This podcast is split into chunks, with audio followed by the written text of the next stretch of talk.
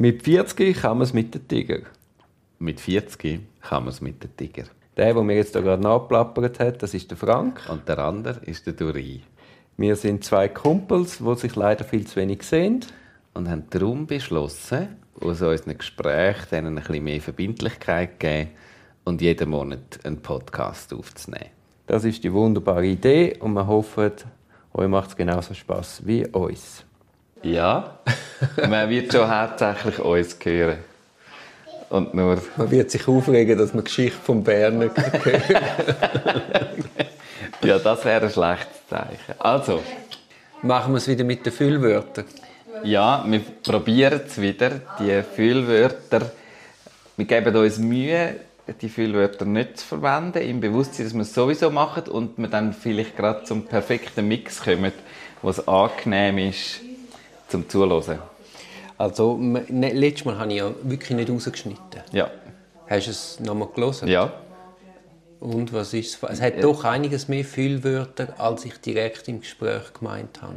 Was ja dann eben, Füllwörter ist ja auch so ein bisschen, eben, es füllt ja nicht einfach nur auf, sondern es sind ja auch Verbindungselemente und so weiter. Also, ja, wir haben ja das Buch von Wolf Haas Müll, das du mir geschenkt hast mhm. und ich fertig gelesen habe und du nicht.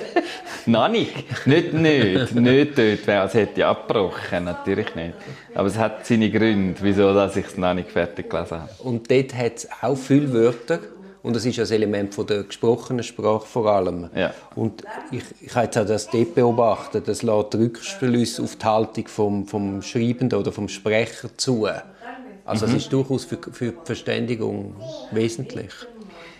Ich finde es auch spannend, wie, was macht die Sprache alles noch im Literaturclub, SRF Literaturclub, ist besprochen worden. Ich kann nicht alles schauen, weil sie so Inhalt gespoilert haben. Also sie haben, was haben sie besprochen?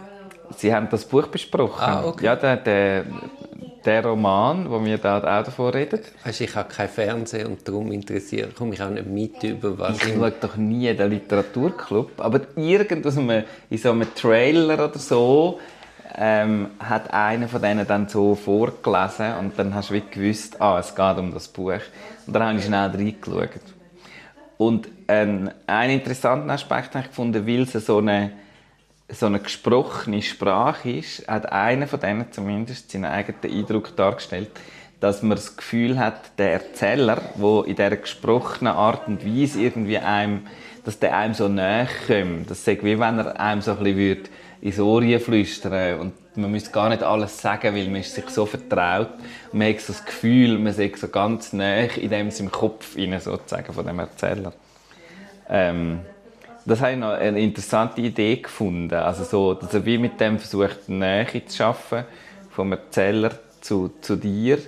Und also ich finde, das, also, ich, ich find, das klingt irgendwie. Das, klingt, so eine... das klingt super. Also er, er tut ja, er spricht den Leser ja auch direkt an. Ja. Also, ja, ja. Und das ist das Element. Also du hast wirklich das Gefühl, du bist dabei. Ja, genau. Es ist wirklich ein Du ein Du äh, was sagt, was sagt er amix? Was gibt es so direkte Anreden? Also, Jetzt pass auf, oder ja, so, ja, genau. er kommt ins Du, oder? Ja, er kommt, er kommt so in das Du. Und dann hat er eine ganz reduzierte, spontane, auf Dialog ausgeleitete Sprache. Ja.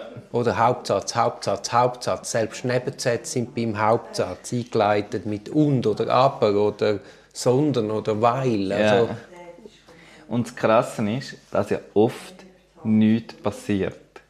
Also, man ist eigentlich so in dem Krimi-Modus, wo, so, wo ja der, der Anteil, beim Storytelling sagen wir immer, es sind so die Anteile von Story, wo es darum geht, was passiert, Emotion, wie reagieren die Figuren und was wird für Emotionalität übermittelt und Color, wo es so um Details und Beschreibungen geht von, vom Umfeld, von der, von der Atmosphäre und, ähm, und die Frage von der Story, was passiert. Es gibt ganze Kapitel, wo nichts passiert. Es verändert, sondern sie haben oft nur ein Gespräch über irgendeine Einordnung und dann kommt der Erzähler noch dazu und tut das irgendwie auch noch irgendwie verschwurbeln und am Schluss vom Kapitel denkst du, was ist jetzt eigentlich passiert? Und es ist gar nichts ja, mal, es passiert ja schon mit, mit dem Erzähler selber. Er wird ja schon ein bisschen gescheiter und er kommt schon ein bisschen weiter. Ja, ja. Aber, Aber es ist nicht die Spannung, die dich treibt. Und er schweift dann manchmal ab eben, in so ganz seine- komische seine- Welten, wo eben seine nicht- Assoziationsketten. Ja. Aber Bei anderen Krimis bist du dich ja mehr gewöhnt, dass die Story getrieben wird. Also, dass Sachen passieren, dann bist du wieder überrascht ab dem, wo... Das hat er schon auch zum Teil. Aber ich finde viel... Also ja, wenn du am Schluss einfach sagst, was ist passiert in dieser Geschichte, könntest du das wahrscheinlich in einem Abschnitt zusammenfassen. So. Und was, was auch ganz typisch für ihn ist, eben die unvollständigen Sätze. Also vor allem, dass er kein Verben ver verwendet. Ja. Also ich, ich glaube, man würde ihn sofort erkennen, wenn man irgendein ein Stück aus, aus ihm... Wenn irgendein Text vorgelegt wird, wer hat das geschrieben, dann ist er schon singulär. Ja. Ja, das sind wirklich... Äh, also, nicht wer hat das geschrieben, sondern sozusagen aus welcher Reihe stammt. Weil der Wolf Haas hat ja auch andere Bücher geschrieben, die anders geschrieben sind. Also es ist nicht so, dass alles, was der Wolf Haas schreibt, so geschrieben ist. Aber alle die Brenner-Krimis. Und ja, würdest du jetzt mal noch einen anderen lesen, nachdem der gelesen hat? Nein. Warum nicht? Nein, ich, ich habe ja sehr spannend seine Sprache gefunden. Ja. Und ich habe ja schon letztes Mal erzählt, ich habe, ich habe in Arosa das Buch angefangen zu lesen und habe dann gerade gleichzeitig das Plädoyer schreiben und hatte eine Freude gehabt, auch dass quasi die gesprochene, oder das Plädoyer ist ja ein Vortragen. Aber kannst du nicht mal von dem vorlesen? Hast du nicht etwas da? Von dem Plädoyer? Ja, das nimmt mich Wunder, wie das es- in so einem Kontext tönt. Das wäre noch lustig, das Plädoyer vorzulesen. Ja? Äh, Das ist und vielleicht das- ein bisschen heikel. es war natürlich völlig ausgelegt, gewesen, um es vortragen. Ja? Aber äh, ich müsste... Hast du auch müsste- kein Werben drin gehabt? Teilweise, ja. Und hast auch so gesagt, so, jetzt passt auf. Ja, genau. Gut, das mache ich sowieso immer. Du bist eben eigentlich auch ein bisschen so. Du, du hast, hast dich jetzt einfach ein bisschen inspirieren lassen. noch. Und ich muss eben sagen, so einfach, dass der herkommt, so hart ist eben die Arbeit. Also wenn du einen leichten Text, das Fluide, das kommst du nur an über mit ganz harter Arbeit. Mit Ja. wirklich, oder? Also stimmst du mir zu? Ja, das könnte jetzt, das habe ich jetzt zu wenig Erfahrung, dass ich das so kann. Äh, aber ich kann mir das vorstellen, ja, dass es nicht so einfach ist. Ähm, weil er hat ja schon so seine Floskeln, aber wann benutzt du die Floskeln und wie und so. Also, das, ich würde Also auch nicht sagen. etwas einfach und klar sagen, da musst du dir wirklich ganz klar sein, was du auch sagen willst. Du musst dir dir selber sehr bewusst sein. Und das ist ja immer... Wobei aber der Erzähler im Brenner, also im, im Müll, ist ja jetzt nicht, oder bei diesen Brennerkrimis, der ist ja nicht einfach und klar und geradlinig. Der schweift ja ab und kommt vom Hundertsten ins Tausendste. Nein, aber... Also so einen würde ich nicht wählen an einer Gerichtsverhandlung. Erklären, um was es jetzt eigentlich geht. Nein, aber die Einfachheit von der Sprache. Ja. ja, das kann man vorstellen, dass das knifflig kann sein Also das ist harte Arbeit. Ja. Oder? Ja, und wahrscheinlich ist es ja bei dir so, dass auch viele Anwälte oder Staatsanwälte sich irgendwie flüchten in irgendwie eine juristische Fachsprache, die nachher keine Sau versteht. Also was ja eh in akademisch, das lehrst du ja eigentlich an der Uni, lehrst ja, dass du einfach, wenn du keine Ahnung hast, musst du es einfach möglichst verschwurbelt irgendwie daher quatschen. Und natürlich, also lehrst an der Uni. Ich habe schon auch einen Haufen Leute an der Uni kennengelernt, die sagen, lasst das alles weg und sagen bitte einfach, was ihr wisst und was ihr herausgefunden habt. Ja, also, also die Arbeit an der Sprache, am, am Stil, das ist, ist, ist auch Arbeit am Gedanken. ja. Ja, ja, ja, genau. Und so, dort gibt es dann so verschiedene, verschiedene Lösungswege. Aber ich habe an der Uni das oft erlebt und auch selber angewendet, dass im Moment, wo die Ahnungslosigkeit relativ hoch ist, dass man es einfach in einen, in einen verschwurbelten Kontext hineinbringt und dann noch einigermaßen durchkommt mit dem, weil niemand ganz genau weiß, was man gesagt hat und darum auch nicht kann sagen, das stimmt überhaupt nicht. Ja, und es tönt ja so, es, es, Es, tönt es noch gut. tönt noch ein bisschen elaboriert und Ich habe eine, lustige Geschichte. Ich war heute an einer Gerichtsverhandlung. Und dann ist das Urteil eröffnet worden und dann hat das Gericht eine halbe Stunde das Urteil zuerst verkündet. Zuerst wird verlesen, was im Dispositiv steht. Das ist quasi das Zusammenfassung. End, zusammen, also so kurz, du bist schuldig, du bist Ja. unschuldig, Freispruch schuldig. Und dann hat der Richter 25 Minuten das Urteil begründet, mündlich. ja, Und am Schluss bedankt sich der Klient beim Gericht. Und dann schaue ich ihn so an und sage, also bedanken tun wir uns jetzt nicht gerade. Und dann er, aha, Und du aha. hast das aber so gesagt, dass das alle mitbekommen ja, natürlich als Gericht. Er sagt ja danke. Und dann sage ich, aber was, wir bedanken uns jetzt sicher nicht beim Gericht. Oder für das Urteil. Das habe ich aber nicht gesagt. Und dann sagt er, ja, ich, ich habe gar nicht verstanden. und das ist und genau ist es auch so, gewesen, dass es so kompliziert ist? Also würde ich das verstehen? Du weißt, musst sehen, du bist dort vorne auch in einer Ausnahmesituation. Ja, Wir ja, haben ja. drei Stunden aufs Urteil gewartet, oben nervös, dann wird das verkündet. Also es ist eine Ausnahmesituation. Ja, Aber das zeigt schon die Diskrepanz zwischen der Juristensprache und den juristischen Problemen, die man abhandelt, dass es mit, der, mit einem Alltagsleben unter Umständen gar nicht muss tun haben. Und nur schon, dass das so kompliziert ist, ist für mich eigentlich ein Indiz, dass das Urteil falsch ist. Weil, äh, wenn er schuldig ist, muss das einfach und klar und deutlich auch einem Handwerker können erklären ja. Aber ja, wir werden jetzt eine schriftliche Urteilsbegründung warten. Ja. Ganz die ist wahrscheinlich noch komplizierter, die schriftliche. Dort kann man sich auch hinter Textbausteinen verstecken. Weißt, ja. Die immer gleichen Textbausteine, die das Urteil füllen und dann musst du nie selber denken und sagen, was du wirklich denkst. Ja. Der Bär ist da aber ein bisschen laut. das, äh, was sehr spannend war bei dieser Urteilsberatung und Eröffnung heute, mhm. es, ist, es hat ein Beweismittel im Recht, nämlich eine Videoaufnahme von ja. einer Autofahrt. Ja. Und das ist natürlich ein objektives Beweismittel, wo du eigentlich du weißt, er ist es oder ist es nicht aufgrund von dem Video. Ja. Und ich habe geltend gemacht, man darf das Video nicht verwenden, weil er rechtswidrig erlangt worden ist. Mhm. Und dann würdest du denken, was macht jetzt das Gericht mit dem? Oder sie wissen, der ist es, aber das fucking Video. Ja, das ist ja eh absurd, eben bei denen so rechts, also wenn die Beweise mal da sind. Ja gut, so, aber in den USA wäre es klar, in den USA wäre es klar, rechtswidrig erlangt, nicht verwertbar. Und in der Schweiz macht man so eine Abwägung. Je schwerer das Delikt, desto eher sind rechtswidrig erlangte Beweise verwertbar, was absurd ja, ist. Das Absurde ist ja gleich, also wenn es wirklich darum geht, ob schuldig oder nicht, nicht nur ums Strafmaß und du sagst, ja, äh, eben, du siehst jetzt auf, in dem Fall, auf dem Video, siehst du sozusagen die Straftat, alle im Raum wissen, er hat es gemacht. Ganz ehrlich sagt es auch niemand, er hat es nicht gemacht, sondern es ist einfach ein juristisches Ding. Das ist ja, jeder, ist ja jedem klar, dass er sozusagen einen Vorteil daraus jetzt kassiert aber, hat. Aber unser Staat Praxis. macht Spielregeln. Ja. Und Warum soll gerade der Staat, der die Spielregeln selber macht, sich nicht müssen an die eigenen Spielregeln halten? Du, wir zwei spielen nicht auch, wir spielen nicht Monopoly und du bist jetzt der Besitzer von Monopoly und kannst nach gut trinken die Spielregeln von Monopoly ändern. Ich bin absolut einverstanden mit dir. In dem Moment, wo man sagt, wenn ein Beweismittel nicht auf richtigem Weg erhoben worden ist, dürfte das schon gar nicht am Gericht vorgelegt werden, eigentlich.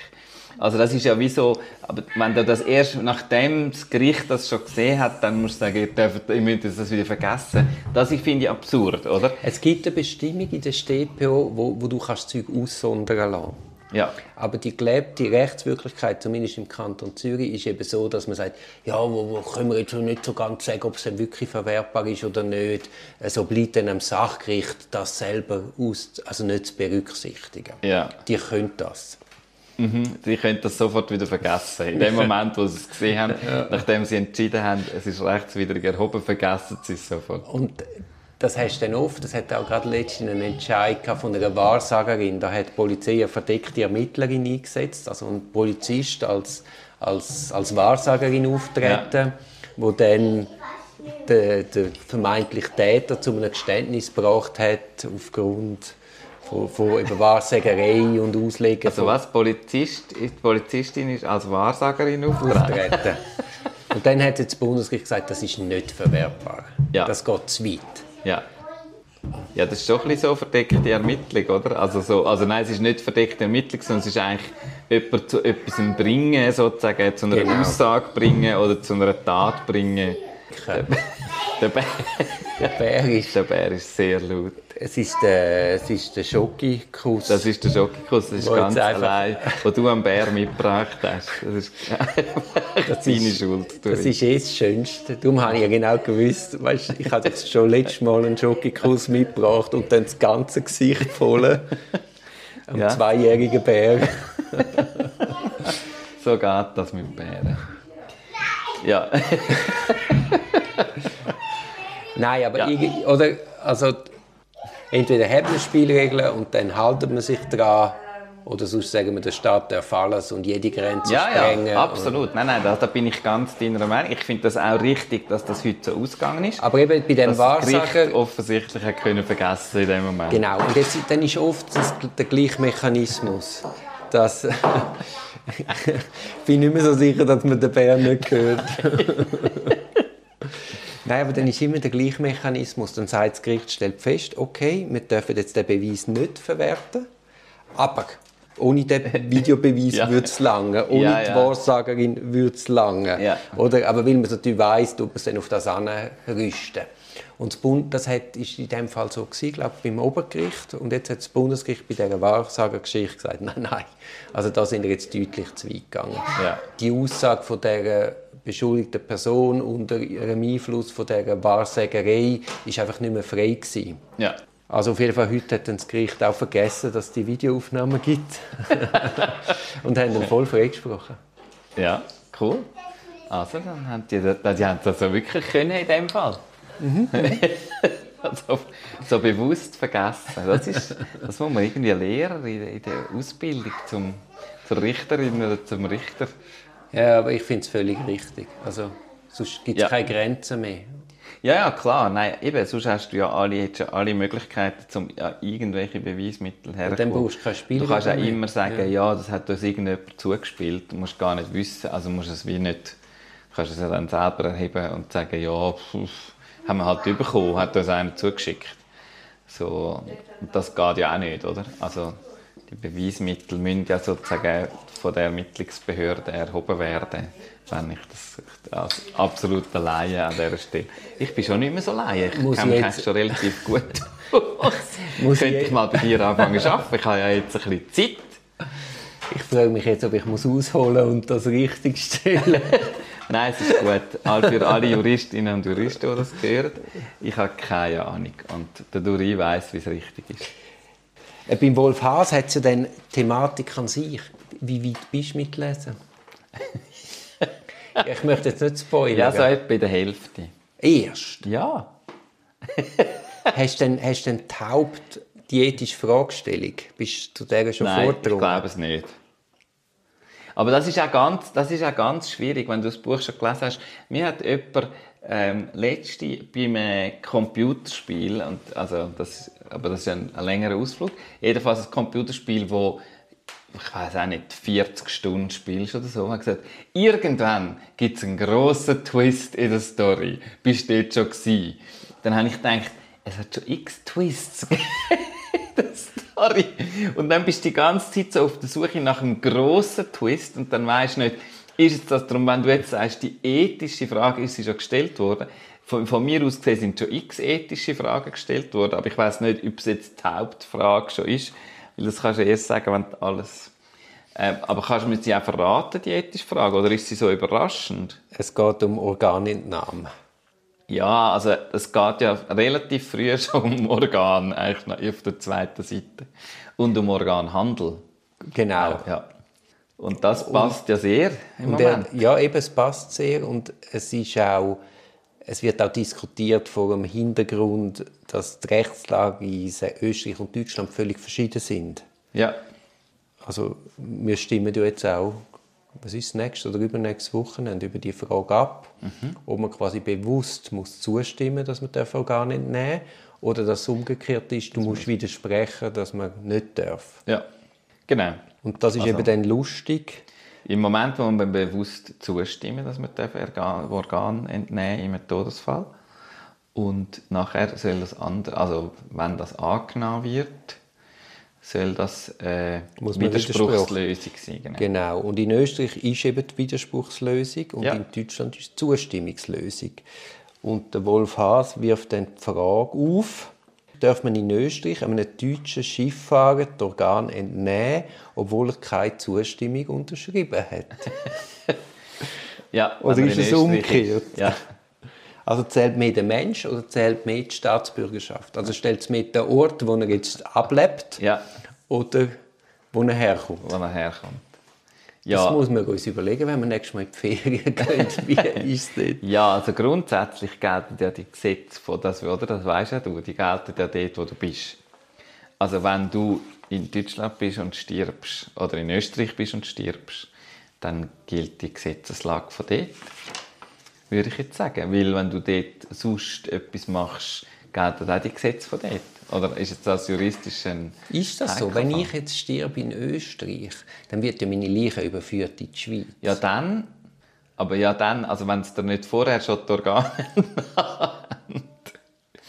Ah, du meinst, ich dann mich ohne Organ zurück überführen? ja, die können dich wieder zusammennähen und in einen Sarg tun. Das sieht man ja nicht. Wenn du so ein Hemd, wie du jetzt gerade hast, nachdem du vom Gericht kommst, im schönen Hemd und so einer Krawatte, äh, dort im Sarg liegst, sieht man ja nicht, ob da noch alles drin ist, was mal drin war. Oder ob das jetzt jemand anderem ist. Zitiere schnell Wolf Haas.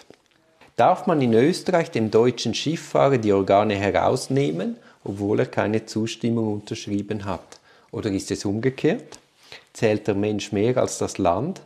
Dann darf man in Deutschland dem Österreicher die Organe herausnehmen, obwohl man beim Deutschen nicht durfte? Dürfte? Verstehst? Da wir wieder das Direkte, Ja. verstehst oder? Du Leser. Natürlich nur, wenn er Hirntod ist. Über den Hirntod ist natürlich schon viel diskutiert worden. Ja, was glaubst du?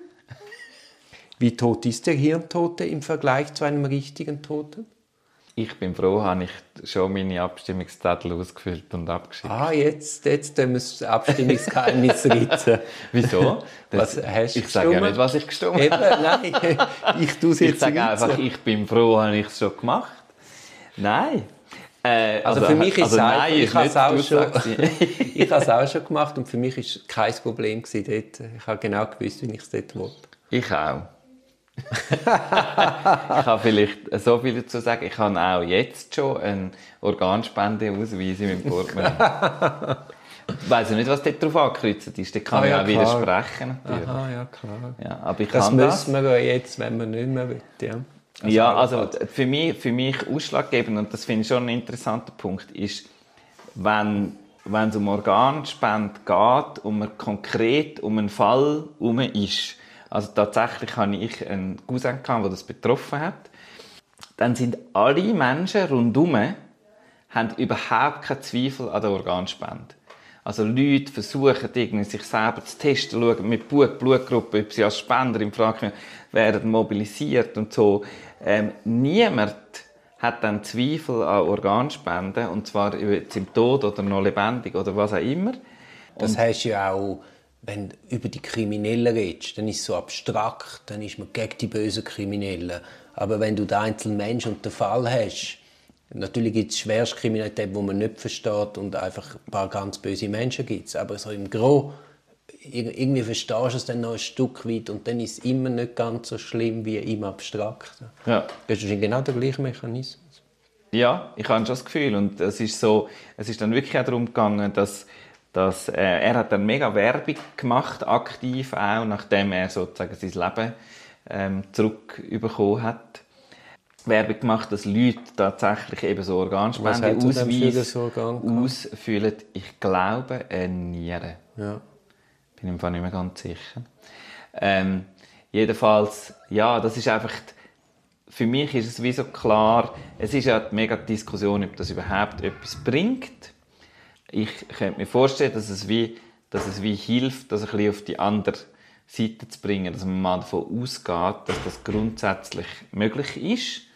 Und es ist ja so abgesichert, dass es auch noch, äh, dass sowieso noch Angehörige mit einbezogen werden und so. Also es ist wie so, ja. Ich weiß nicht, was du jetzt rumdrückst. Ich weiss nicht, was ich umdrücke. Ich wollte damit einfach sagen, für mich, für, für mich macht es Sinn, zu einer, ich muss immer überlegen, wie es heisst, zu einer Widerspruchslösung zu gehen. Im Buch von Kahnemann, Schnelles Denken, Langsames Denken, zeigt er gerade die Mechanismen auf, die du jetzt schilderst. Und eben, dass du als, als Staat deine Bürger relativ gut könntest steuern Und er bringt glaub, genau das Beispiel vom, mit, mit dem Organ, mit der Widerspruchs- oder Zustimmungslösung. Ja. Jetzt ist die Frage, ist das ethisch generell losgelöst von der Organspendeaktion? Wie sehr darf, darf der Staat quasi so ein bisschen subversiv, suggestiv die Staatsbürger vermeintlich richtige Sache anschieben und wie sehr müssen das eigentlich quasi möglichst neutral und offen lassen. Das ist schon eine spannende ethische Frage. Ja, das ist, würde ich auch sagen, ist nicht, ist nicht voll, also ethische Fragen sind ja, nie vollständig. Nein, nein. Eben, was gut und schlecht ist, ist natürlich je nach Optik. Ja, genau, aber das, also jetzt ist ein interessanter Punkt, eben auch zurück auf den Wolf Haas, was so darum was, was viel darum geht, was sind eigentlich die Organe und Organhandel und Wert von so Körperteilen und das ist schon krass. Also ist ein, ein strubes Thema, das er da, wo er da angeht auf eigentlich eine sehr, eben sehr äh, auch eine lustige, humoristische und, und so leichte Art und Weise auf eine Art, oder? Ja, also, also leicht ist ja das nicht und lustig ist es auch nicht. Ja, ich meine, also als sagen, Format, also ich lache extrem viel, wenn ich das Buch lese. Nein, nein, logisch. Es also ist so, im Kleinen meine, und im Einzelnen. Ja, ja, ich weiß schon, was du meinst. Das Format ist eigentlich etwas, etwas sehr Leichtes, einfach zu lesen. Aber es ist eben ein trojanisches Pferd. Also es ist, oder der Brennerroman ist zwar ein Krimi, aber der Krimi ist eigentlich ein Vorwand, wenn man es im Nachhinein liest oder sieht, um ein gesellschaftliches heikles Thema anzusprechen. Ja. Und, Und auch wenn es humor, humorvoll daherkommt, äh, es hat immer noch dazwischen. Oder? Ja. Ja, vielleicht müsste man einfach so äh, Abstimmungsbüchlein gestalten. dass jeder denkt, geil, ein neues Abstimmungsbüchlein ist da. Ich muss es gerade reinfräsen, das ist sicher wieder lustig. Gut, aber der Hase ja die Antwort offen. Also am Schluss Ja, das Abstimmungsbüchlein sollte ja die Antwort ja, ja, offen ja, ja, Eben, du hast einen Leichenfund. Ja. Also das kann er jetzt schon sagen. Man wird den, den Fall lösen. Man wird den Fall lösen, gut. Genau. Aber die anderen Fragestellungen, die bleiben natürlich offen. Ja. Jetzt ist der Bär ganz traurig. Ja, das gibt Will einfach nicht ins Bett. Der Bär will nicht mit dem Bär hat einen Schokokuss gegessen. Darum will er nicht schlafen. Darum kann er nicht schlafen. offensichtlich. Ja, ja, das, ja also jetzt, äh, auf jeden Fall, ich muss sagen, ich, ich habe es mit Vergnügen gelesen, im Gegensatz zu dir. ich bin auch sehr mit Vergnügen dran. Ah, du liest drum langsam. Nein, weißt du so, da habe ich es nicht schon gesagt. Simone und ich lesen das uns ja gegenseitig ja, ja, vor. Das, schon. das heisst, wir müssen beide in der Stimmung sein, um noch ein bisschen Brenner. Das gibt es auch nicht jeden Tag, noch ein bisschen Brenner konsumieren. Äh, wir müssen beide noch genug wach sein, dass wir das gegenseitig vorlesen Und das gibt es auch nicht jeden Tag. Und darum sind wir einfach ein bisschen langsamer. Ich hätte die Geduld nicht. Ja, das ist ja nur bei diesem Buch so. Es ist ja nicht so, dass wir uns alle Bücher so vorlesen. so Fachbücher wäre sehr interessant. So, so Themen, die nur der andere interessieren. Du, Frank. Ja. Ich weiß jetzt nicht, warum wir hier abgebogen sind, aber eigentlich interessiert ja heute etwas ganz anderes. Was interessiert heute?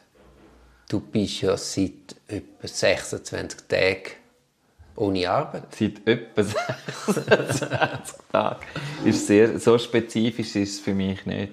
Äh, ja, also ohne, äh, nicht ohne Arbeit, nein, nein. ich an der Stelle sagen, sondern ohne Lohn vor allem.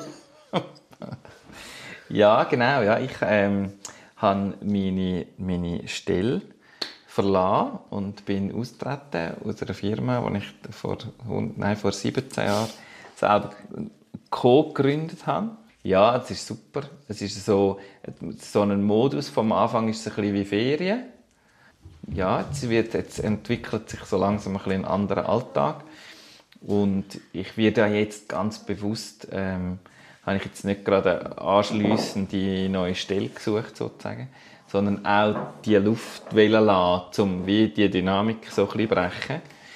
Ähm, und das funktioniert schon mega gut. Also ja, eben, es sind jetzt auch schon drei, drei Wochen oder so, oder bald vier Wochen. Ähm, und Gut, das, jetzt, jetzt gilt es ja noch wie Ferien. Es gilt, es gilt noch wie Ferien? Nach was? Wieso meinst du? Also ich habe es einfach gesehen bei der Pensionierung von einer Person, die mir sehr nahe steht. Am Anfang unglaublich froh, dass jetzt das fertig ist, neuer Lebensabschnitt. Dann würde ich sagen, drei Monate unglaublich genossen und dann in ein tiefes Loch geht, weil man dann auf einmal merkt, ja, ich habe ich hab keine Bedeutung mehr oder der Eindruck von einem, dass einem wie Bedeutung abhanden kommt, durch das auch viel vom Sozialleben verloren geht, weil du halt nicht mehr einfach automatisch die Leute siehst am Morgen. Also du gehst dann schon zwischen gewissen Gasten. Können wir schnell ein Timeout einlegen und schnell den Bär ins Bett tun, schnell gute Nacht sagen? ja, klar. Aber ich bin, ja, es nimmt mich Wunder, ja. Zwei Stunden später, der schläft immer noch nicht. Frage von, also jetzt ist natürlich eine interessante Frage. Also ich bin ja nicht mit Pension gegangen. ich gehe ja davon aus, dass ich wieder in einen ähnlichen also Kontext im Sinn von irgendeiner mehr oder weniger geregelte Arbeitsumgebung, Team, ja, ja, Arbeitskolleginnen, ich, ich, ja Kollegen. ich kann dir nur sagen, dass vier Wochen, das ist wie noch zu wenig lang, um wirklich können. Ja, ja. Aber ich finde es super. Zum nein. den Schock erleben. ja, nein, ja, nein, es ist ich, richtig ich, geil, aber wenn, ich habe schon lange nicht mehr vier Wochen Ferien gehabt. Ich an deiner Stelle wirklich warten, bis wieder das Reissen kommt. Bis du einfach wirklich das Gefühl hast, hey, ich muss wieder. Ja, eh. Und das habe ich schon das letzte Mal erlebt, wo, wo ich sozusagen austreten bin aus einer Firma, wo, wo ich also gemerkt habe, in dem Moment, wo du rausgehst, wo du wirklich aufhörst und in diesen Wochen drauf, lässt eigentlich die Motivation eher noch mehr nach. Also damals und auch jetzt habe ich das Gefühl gehabt, kurz bevor ich gegangen bin, habe ich tausend Ideen gehabt, was ich dann alles könnte nachher was ich dann beruflich nachher machen könnte. Und in dem Moment, wo dann so, so der Relief kommt, sozusagen, merkst dass all die Ideen sind gar nicht so wichtig, wie du das Gefühl hast, sagen wo du noch drin gesteckt bist. Und das ist jetzt auch wieder ein bisschen so, dass ich merke, es gibt, also es gibt viele coole Sachen, die mich interessieren. Ich habe gerade heute mit jemandem telefoniert, der also gesagt hat, wo, also wo mir gratuliert hat und gesagt, das ist doch super und so. Und er hat gesagt, also und geil, ich sage das jetzt einfach gerade, also untergeil machen wir gar nicht mehr. und ich habe es so schön gefunden, dass er einfach, ja, so, dass, wo er auch sagt, hey, und jetzt nimm dir einfach Zeit, mach einfach, das kommt schon. Also, und das merke ich und das verunsichert natürlich in dem Moment, wo ganz konkrete Sachen kommen, wo noch wo das Potenzial hätte, richtig geil zu sein, ähm, das habe ich jetzt einen konkreten Fall gehabt, wo, aber, wo ich aber sofort hätte müssen entscheiden Und dort habe ich gesagt, einfach nur wegen dem Fakt, nicht wegen dem Inhalt. Der Inhalt, hat, ich kann es, nicht, ich kann es natürlich nicht sagen, das weiß ja nie vorher so richtig. Aber es ist, also es ist spannend gewesen und es hat Elemente, wo ich wirklich nochmal darüber nachdenken und dachte, fuck, soll ich das machen oder nicht? ähm, mega Chancen auch, die Leute, die sich auch ins Zeug gelegt hätten, ähm, dass ich das überhaupt hätte machen können. Aber einfach der Fakt, dass ich jetzt müsste entscheiden müsste, hat mich dazu gebracht, zu sagen, hm, Zu früh. Und das ist, ja, das ist vielleicht... Aber also, du, ja. ja, man muss es aber schon sehen, du bist ja in einer absolut Luxussituation, absolut privilegiert. Ja, aber ich sage dir, dass in unserem Alter, also wenn du jetzt berufstätig bist. Das freut mich jetzt, dass du uns auf die gleiche Stufe ja, stellst. Ja, wir sind ja immer um die 40 oder gemäß dem Titel, dem Titel von unserem Podcast. Nein, aber ich sage ich sag nur, wenn ich du... Ich sehe einfach noch unglaublich frisch aus. das auch, ja, das auch. Ähm, ja, einfach, wenn es dir beruflich einigermaßen gegangen ist bis jetzt, haben, hätten und in der jetzigen wirtschaftlichen Situation, oder? Es gibt ja auch nicht immer, also ich sehe schon, also es ist aber auch eine gute Zeit, wo ganz viele Leute könnten etwas, auch etwas Grosses verändern in ihrem Berufsleben und vielleicht dann damit sogar einen Schritt in ihrer Entwicklung vorwärts machen, ähm, wo, wo Angst haben davor. Und ich gebe dir gleichzeitig recht, es gibt auch ganz viele Leute, die das nicht können. Also so, das, äh, ist, ich bin mir dessen absolut bewusst. Dass, und ich, ja, also es, äh, aber es gibt, es, ich glaube, es stimmt beides, oder so. Also es sind auch viele Leute, die die riesige Möglichkeiten zur Entwicklung hätten, die einfach die Angst haben davor, dass allenfalls ihr Traum noch in Erfüllung könnte gehen. Und also ja, ja, nein, völlig. Also der Arbeitsmarkt wird viel hergeben. Brutal. Gleichzeitig Covid, Krieg. Also es ist völlig verständlich, dass man sich dann an dem festhält, wo man hat. Ja. Ja, ja, und schon vorher haben ja ganz viele Leute äh, sich, also ohne grosse Krisen, haben schon ganz viele Leute einfach an dem festgehabt, was sie haben. Und ich finde immer das Beispiel von dem, der gesagt äh, von, ich weiß nicht mehr, wer das gesagt hat, der gesagt hat, es, es gibt immer Menschen, die lieber wissen, was ihr Elend ist, als potenziell könnten das Glück finden. also lieber sicher sind, dass es ihnen schlecht geht, als eine Möglichkeit zu haben, dass es könnte besser werden. Und ja, das... Ähm, Gut, das ist eine Typenfrage. Mega. Also Absolut. Der, der Schritt ins Ungewisse. Siehst du das als Chance oder siehst du es als Gefahr? Es ist eine Typenfrage und es ist eine Erfahrungsfrage. Ich habe das schon drei, vier Mal gemacht und es ist immer gut gekommen. Also habe ich natürlich auch viel weniger Angst davor. Das ist wie wenn du auf einen Baum kletterst. Wenn du zehnmal nicht runtergefallen bist, dann denkst du ja voll, ich kann raufklettern. Wie kommst du jetzt auf diese Assoziation? ja, ich schaue da zum Eben. Fenster raus und sehe Bäume. Nein, du hast da eine illegale Baute aufgestellt. Das müssen wir rausschneiden. Das müssen wir rausschneiden. Nein, hast das, das haben wir als Kind doch auch immer gemacht, so Baumhütten. ja, das die Eltern ist voller Panik, dass man hey. da oben runterkommt. Aber der knapp über 40-jährige Frank. ja, es ist voll ein Midlife-Crisis-Projekt. Es ist einfach viel günstiger als ein Harley Davidson. Und, und, ich kann immer sagen, es ist für meine Tochter. Und, äh, und es ist natürlich voll für mich. Also ja, im, im Baum sein, das ist einfach das Beste. Also äh, sowieso, sowieso Bäume, Wald, ähm, das, das ist... Äh, das ist grossartig. Oh, ich habe noch eine Frage an dich. Weil, es kommt mir, der Zusammenhang ist jetzt ein bisschen wild gewählt, aber es hat schon auch mit Bäumen zu tun, im weitesten Sinn. Hypnose. Du hast doch mal etwas gemacht mit Hypnose, oder? Ja, ich habe ja angeboten, dich zu hypnotisieren. Du hast, du hast mich hypnotisieren Ja, und du hast entrüstet abgelehnt. ich habe erst eine Ses Session an Hypnose und das seid ihr also zu unsicher. Ja, also ich habe jetzt, äh, ich bin jetzt aber ich auch in Hypnose-Session gelesen. Ah, ja. Und ist gut. Also, ah, wieso hast du es gemacht? ja, aus Zufall bin ich trainiert geraten. Ja, das passiert einem. ja, ja das, mir passieren so Sachen, tatsächlich. Ja, ja. Und ja. wie war es? Äh, grossartig, es war mega spannend. Also mhm. es ist wirklich, es war ein Nachmittag mit etwa acht Leuten und ihm. Ah, und er hat so viele Leute? Er hat sehr viele Insights geliefert. Ja, es kommt darauf an, was du willst. Er hat uns eigentlich wie eine Einführung geben und ein bisschen zeigen, was Hypnose alles kann sein und wie so die Mechanismen sind in der Hypnose und nicht mehr. Also es ist mehr um das gegangen. Ähm, und ich habe es mega spannend gefunden, so einen Einblick zu finden und so ein bisschen Einordnung, weil so, es ist ja verwandt mit ganzen Haufen anderen Techniken und durch das, durch das sehr spannend. Was hast denn du, was hast du ich, gemacht? Ich habe es noch völlig im Ohr, wie du dich über mich lustig gemacht hast. das stimmt überhaupt nicht. Ich habe, das nie, ich habe mich nie über Hypnose lustig gemacht. Ich habe einfach keine Ahnung gehabt. Aber was ich jetzt nicht verstehe, ist da deine Assoziationskette von Bäumen zu Hypnose?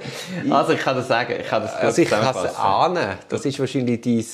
Nein, ich, noch, ich bin noch zufälligerweise, und jetzt kommt eben der Zufall, der hat dann schon auch ein bisschen einen Grund, eben an einem anderen so einem Anlass gewesen, und dort ist es um Waldbaden gegangen. Du Frank, ich finde es ja wunderschön, dass ja. du so Zeit hast für so Sachen. Aber muss das ich mir... War vor ein paar Monaten, als ich noch voll geschafft habe. Ich muss mir nicht Sorgen machen. Nein, überhaupt nicht. Nein, nein, ich kann nicht jetzt Waldbaden. Ich habe beides ich kann nicht noch während meiner Arbeitszeit. Nein, mir häufig, dass du offensichtlich etwas suchst. Ja, da kommt jetzt... Nein, ich suche eben nichts. Da kommt jetzt eben der Grund. Ein Freund von mir oder zwei Freunde von mir und die haben eine Firma, eine Beratungsfirma, die heißt Who is Frank? Das weiß ich. Genau. Ich habe gemeint, das sei dein. Du hast einfach eine Firma. ja, es wäre schon gut. Es ist auch immer leicht verwirrend, weil ich dann, wenn ich mit denen irgendwie auftauche und ich der Frank bin, denken alle, aha, das ist jetzt der Frank. Ähm, und Who is Frank hat so ein Netzwerk von Leuten, die sie gerne mit ihnen zusammenarbeiten und ich gehöre dort dazu. Das heißt Friends of Frank. und sie machen vier, viermal im Jahr einen Anlass, wo man etwas erfahrt, wo man sonst im Arbeitsalltag für all die Leute, die dort dabei sind, eben nicht so in Kontakt kommt. Einmal sind wir Waldbaden und einmal haben wir uns mit Hypnose auseinandergesetzt. Jetzt von der, vom Baum und der Baumhütte übers Wald und Waldbaden und Who is Frank bin ich zur Hypnose gekommen. Und Waldbaden kann man also auch machen. Das war schön. Mhm. Jetzt fragen sich ganz viele Menschen, was ist Waldbaden? äh, Tun Sie einfach mal googeln. Das kann man sich, glaube gut vorstellen.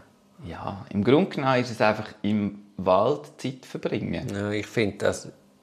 Ich, find, ich, ich jogge immer am Morgen durch den Wald die Ruhe, dann das Plätschern vom Waldbach. Nein, ja. ich finde das. Und dann die Vögel, weißt du, morgen früh, wenn es dann so taget und die Vögel verwachen. Ja. Also, äh, genau, so bin ich auf Hypnose gekommen. Gut, jetzt ist der Bär ist jetzt geschlafen. Der Bär ist geschlafen. Der Duri muss auch bald schlafen.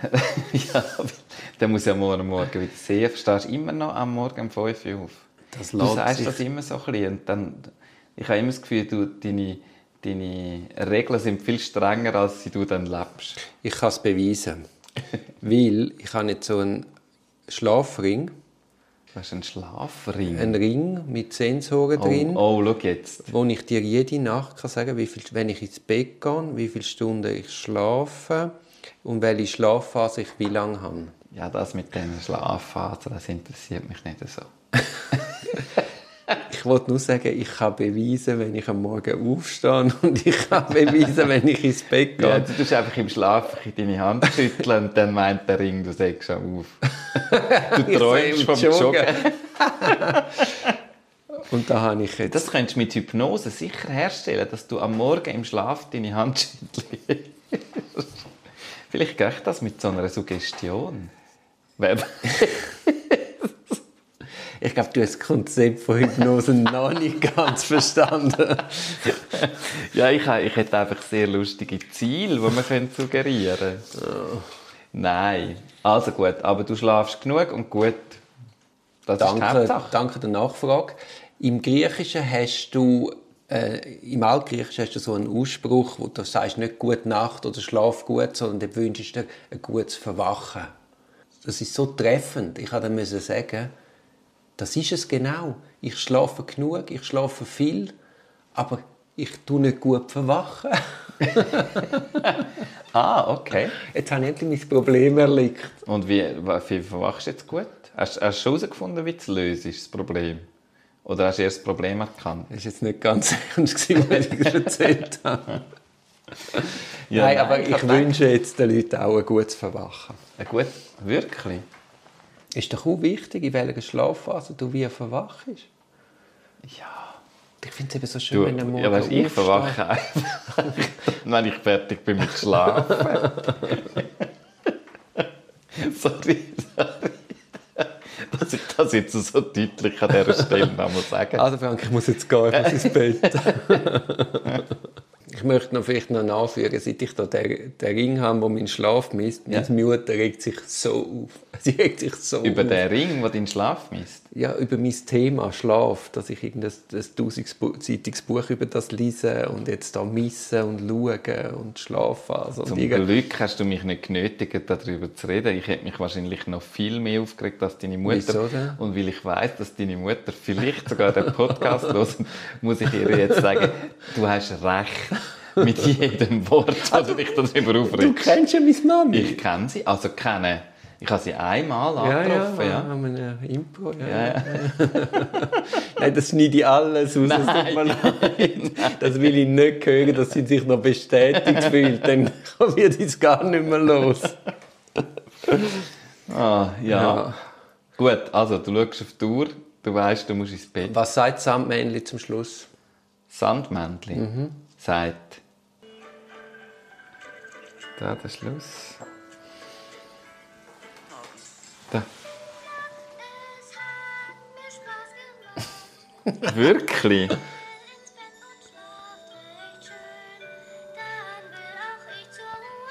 Nein.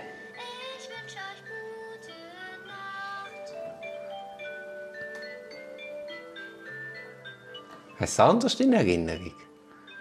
Ja.